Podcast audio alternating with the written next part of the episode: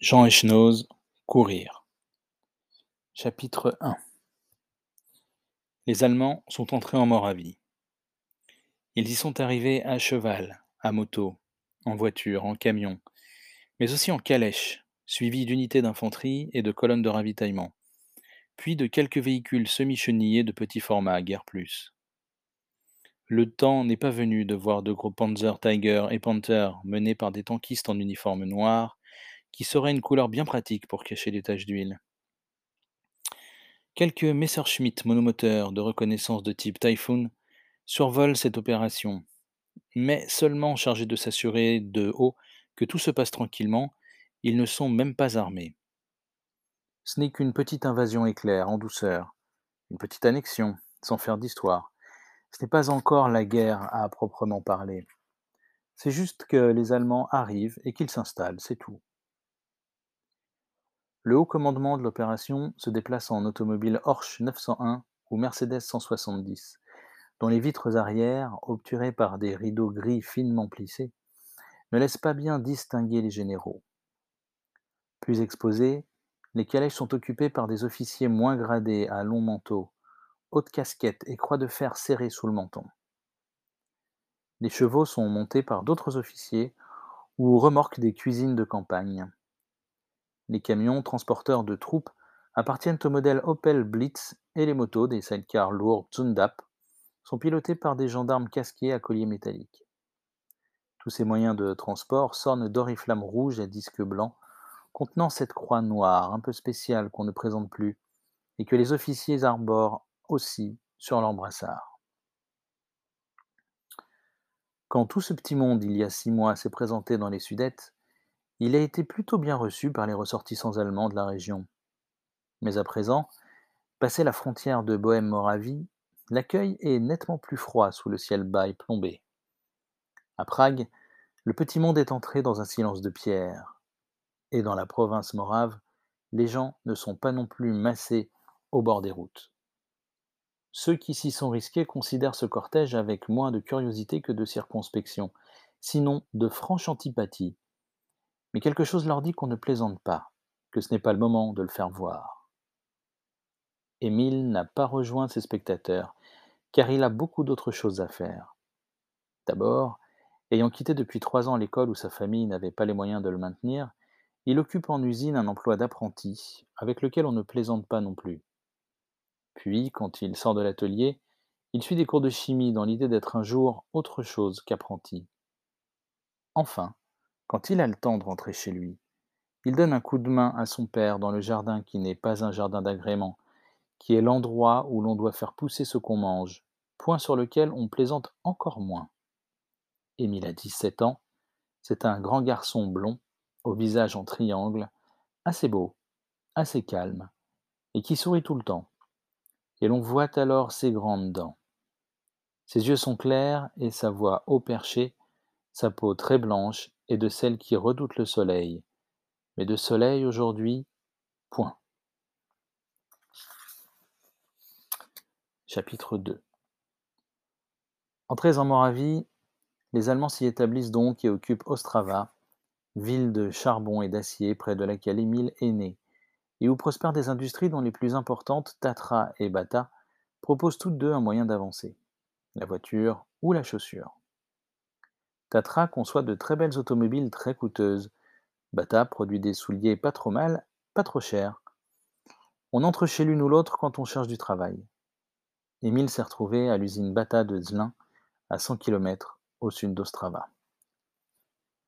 Il est interne à l'école professionnelle et petite main dans le département de caoutchouc, que tout le monde aime mieux éviter tant il pue. L'atelier où on l'a d'abord placé produit chaque jour 2200 paires de chaussures de tennis à semelles de crêpe, et le premier travail d'Émile a consisté à égaliser ces semelles avec une roue dentée. Mais les cadences étaient redoutables, l'air irrespirable, le rythme trop rapide, la moindre imperfection punie par une amende, le plus petit retard décompté sur son déjà maigre salaire. Rapidement, il n'y est plus arrivé. On l'a donc changé de poste pour l'affecter à la préparation des formes, où ce n'est pas moins pénible, mais ça sent moins mauvais. Il tient le coup. Tout cela dure un moment, puis ça s'arrange un peu. À force d'étudier tant qu'il peut, Émile est affecté à l'Institut chimique. Et là, c'est plutôt mieux.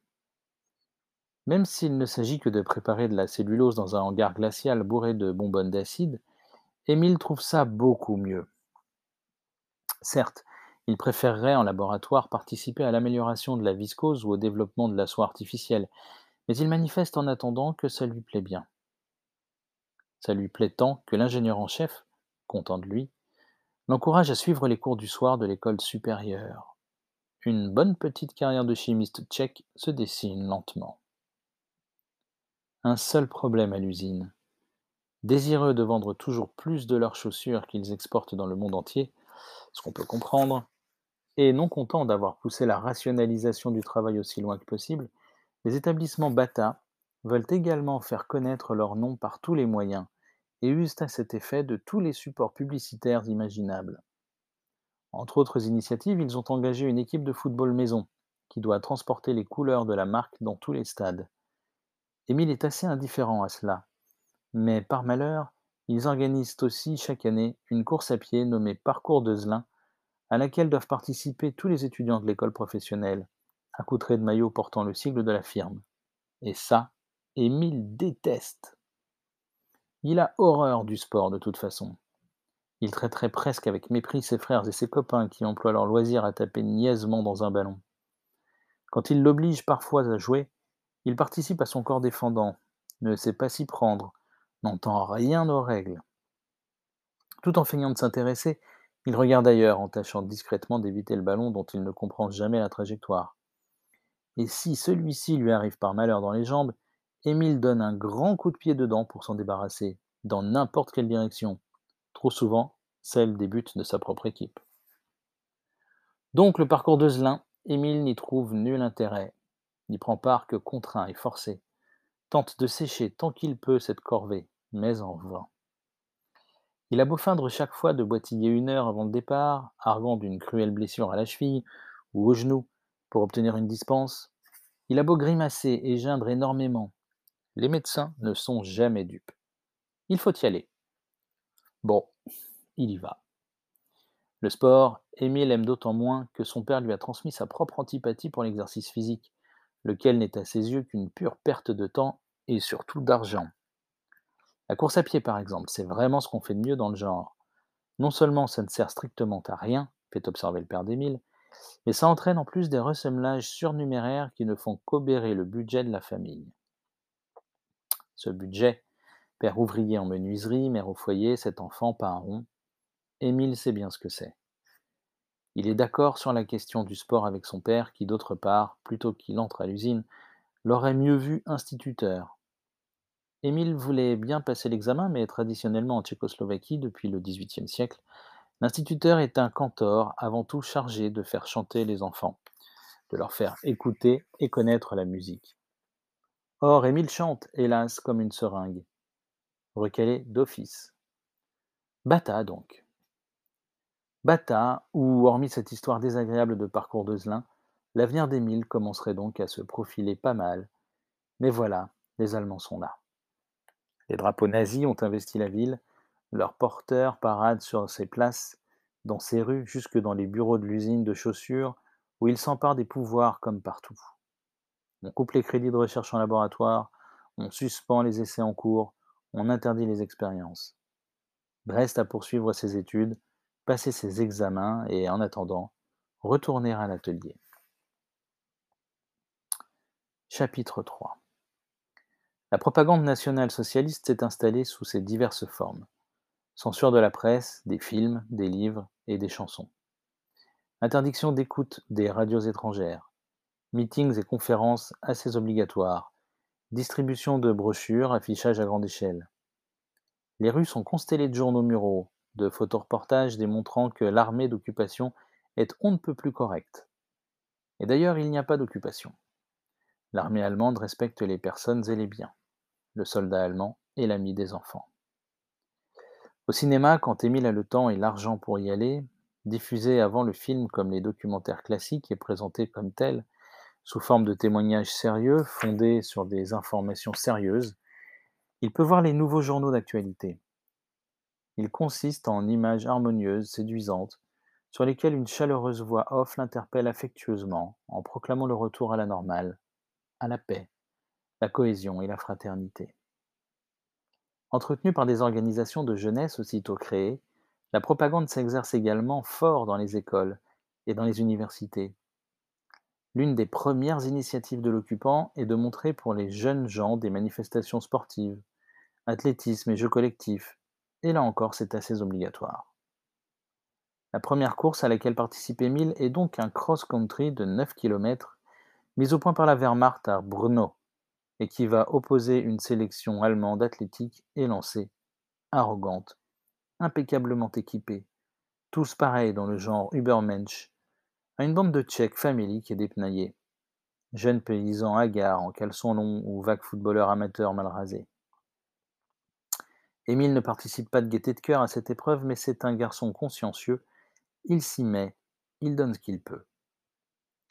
Comment il termine deuxième sans s'en apercevoir et au vif dépit des Ariens, un entraîneur du club local s'intéresse à lui. Tu cours bizarrement, mais tu ne cours pas si mal, lui dit-il. Enfin, vraiment, tu cours très bizarrement, insiste l'entraîneur en secouant une tête incrédule. Mais bon, tu cours pas mal. De ces deux propositions, Émile n'écoute et n'entend distraitement que la seconde.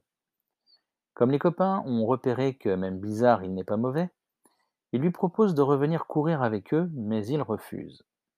Il aime bien courir, comme nous tous de temps en temps, mais enfin pas plus que ça. Malgré ce bon résultat, par hasard, de Bernot, il ne croit pas spécialement à ses moyens. D'ailleurs, il n'y pense pas. Ce n'est pas son affaire. Et il voit bien de toute façon que la plupart des autres vont plus vite que lui. Les matins, quand on revient des exercices de gymnastique, il se prête à quelques sprints avec eux, mais c'est bien pour leur faire plaisir, et il se retrouve toujours dans les derniers. Donc il dit que non, qu'il n'aimerait mieux pas, que ça ne l'intéresse pas et qu'il ne veut surtout, mais alors surtout pas entendre parler de compétition. Or on sait comme il est, Émile. Quand il dit non, c'est en souriant. Il sourit tout le temps de toute façon, donc on l'aime bien, donc on insiste. Il se fait prier, mais ce n'est pas difficile à, mais n'est pas difficile à convaincre. Et c'est cette faiblesse, de cette faiblesse, il s'en veut un peu. Il a beau expliquer qu'il n'a pas très envie d'y aller, il ne s'est jamais refusé longtemps. Allez, finit-il par céder. D'accord. Et il vient. L'imprévu, c'est que bientôt ça commence à lui plaire. Il ne dit rien, mais il paraît, paraît y prendre goût. Au bout de quelques semaines, voici même qu'il se met à courir seul, pour son propre plaisir, ce qui l'étonne lui-même, il aime mieux ne pas en parler à qui que ce soit. La nuit tombée, quand personne ne peut le voir, il fait aussi vite que possible l'aller-retour entre l'usine et la forêt. S'il n'en dit pas un mot, les autres finissent par s'en apercevoir, insistent encore, et lui, toujours trop gentil pour résister longtemps, il y retourne, puisqu'ils y tiennent tant. Or, tout gentil qu'il est, il s'aperçoit aussi qu'il aime bien se battre. Les premières fois qu'on le met sur une piste, il y va de toutes ses forces et gagne facilement deux courses de 1500 et de 3000 mètres. On le félicite, on l'encourage, on le récompense d'une tartine et d'une pomme. On lui dit de revenir et il revient et se met à s'entraîner au stade, d'abord pour rire, puis de moins en moins. Enclavé dans la zone industrielle et fort le stade de Zelin se trouve en face de l'usine électrique. Le vent y chasse la fumée des cheminées, la suie et la poussière qui retombent dans les yeux des sportifs. Malgré ces inconvénients, Émile commence à bien l'aimer aussi, ce stade. L'air lourd qu'on y respire est quand même bien plus pur que celui de l'atelier. À l'atelier d'ailleurs, ça ne s'arrange pas. À la suite d'une embrouille et comme sanction professionnelle, Émile a été changé de poste et chargé de la pulvérisation des silicates. C'est une tâche encore plus ingrate que les autres. La poussière blanche qui le recouvre et qui l'absorbe lui donne l'air d'un spectre en apnée à plein temps. Comme il s'en plaint et sollicite une mutation, le chef du personnel lui propose obligeamment, s'il n'est pas content, d'être envoyé en camp de travail. Émile n'insiste pas. Chapitre 4 Cependant que les Allemands font maintenant régner la terreur dans le protectorat, qu'on déporte et massacre, qu'on brûle et rase à tour de bras, Continuer à courir permet peut-être de penser à autre chose. Comme Émile vient d'être honorablement battu sur 3000 mètres, deuxième à deux secondes du vainqueur, Un rédacteur fait imprimer son nom pour la première fois dans un journal local, qui n'a pas le droit de toute façon d'imprimer grand-chose d'autre. Émile relit dix fois l'article comme on fait dans ces cas-là. Et c'est surtout ce nom qu'il regarde, ce drôle de nom qu'il ne connaissait pas sous cette forme imprimée, qu'il n'avait jamais vu comme ça. Drôle d'effet de se retrouver avec cette nouvelle identité publique. Encore qu'identité publique, Azelin a 20 ans, il ne voit pas très bien ce que ça veut dire. Ce qu'il ne comprend pas non plus, c'est que les autres au stade parlent chaque fois gravement de leur course, avec autant de sérieux que si ça l'était. Or, courir, pour Émile, est plutôt devenu un plaisir, même s'il comprend aussi que ce plaisir doit s'apprendre. Du coup, c'est lui qui se met à en faire trop. L'hiver, entre deux saisons, il s'entraîne inconsidérément pendant que les autres se reposent chez eux. Il fonce tous les jours sur la route jusqu'au village voisin, 8 km aller-retour sans s'interrompre, et retourne sans cesse au stade, bien que ça fatigue et que ça fasse mal. Il s'obstine tellement que les autres commencent à s'inquiéter pour lui. Tu es complètement malade, Émile, s'alarme-t-il, tu vas finir par t'épuiser. Travaille plutôt ton style. Mais non, dit-il, le style, c'est des conneries. Et puis, ce qui ne va pas chez moi, c'est que je suis trop lent. Tant qu'à courir, il vaut mieux courir vite, non? Il refuse donc de ne travailler que son endurance, comme eux, qui se préparent seulement sur les longs parcours de fond ou de demi-fond qu'ils ont choisis pour domaine. Lui, inversant de système, s'entraîne aussi de plus en plus en vitesse, sur des petites distances indéfiniment répétées, ce qui commence à le faire progresser pas mal.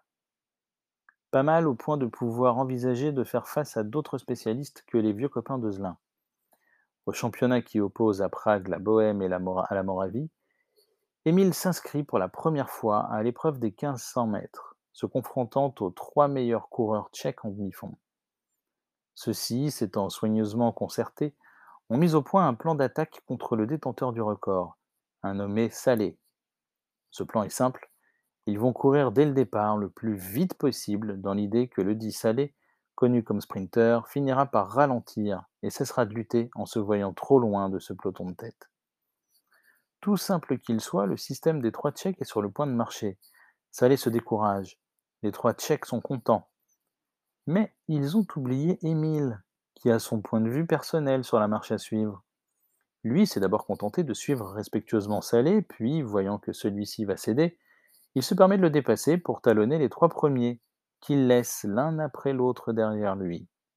200 mètres avant l'arrivée, il démultiplie sa vitesse, sachant qu'il peut le faire car s'étant préparé pour ça, il gagne.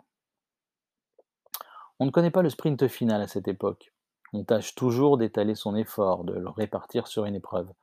Soucieux de s'économiser jusqu'à la fin, on ne croit pas pouvoir et surtout on n'ose pas réserver toute sa vitesse pour la déployer dans la dernière ligne droite, donner sa plus grande mesure en fin de course. Eh bien voilà tout l'intérêt de se préparer aussi sur des petites distances. Le sprint final, Émile vient de l'inventer. Devenu très attentif au battement de son cœur et à son degré de fatigue, Émile aimerait comprendre jusqu'où va son endurance. Il continue de s'entraîner tout l'automne, tout l'hiver, et pas seulement au stade dans la rue, sur les routes, en forêt, dans les champs, partout au point de se faire mal, et par n'importe quel temps.